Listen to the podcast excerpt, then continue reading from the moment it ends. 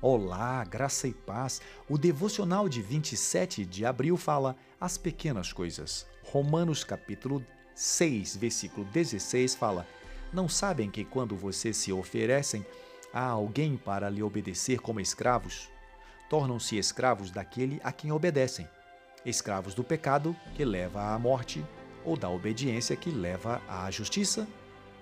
Muitas vezes são as pequenas coisas que nos roubam Alguns cristãos pensam: ah, eu posso lidar com isso, ah, eu sou forte, eu nunca vou cair. Mas nós precisamos ser cuidadosos. Quando nos sentimos mais seguros de nós mesmos, quando pensamos que a nossa vida espiritual é a mais forte, nossa doutrina é a mais sólida, nossa moral é a mais pura, devemos estar mais atentos e mais dependentes do Senhor. Às vezes, o cristão fraco não está em perigo tão grande como o mais forte. Sabe por quê?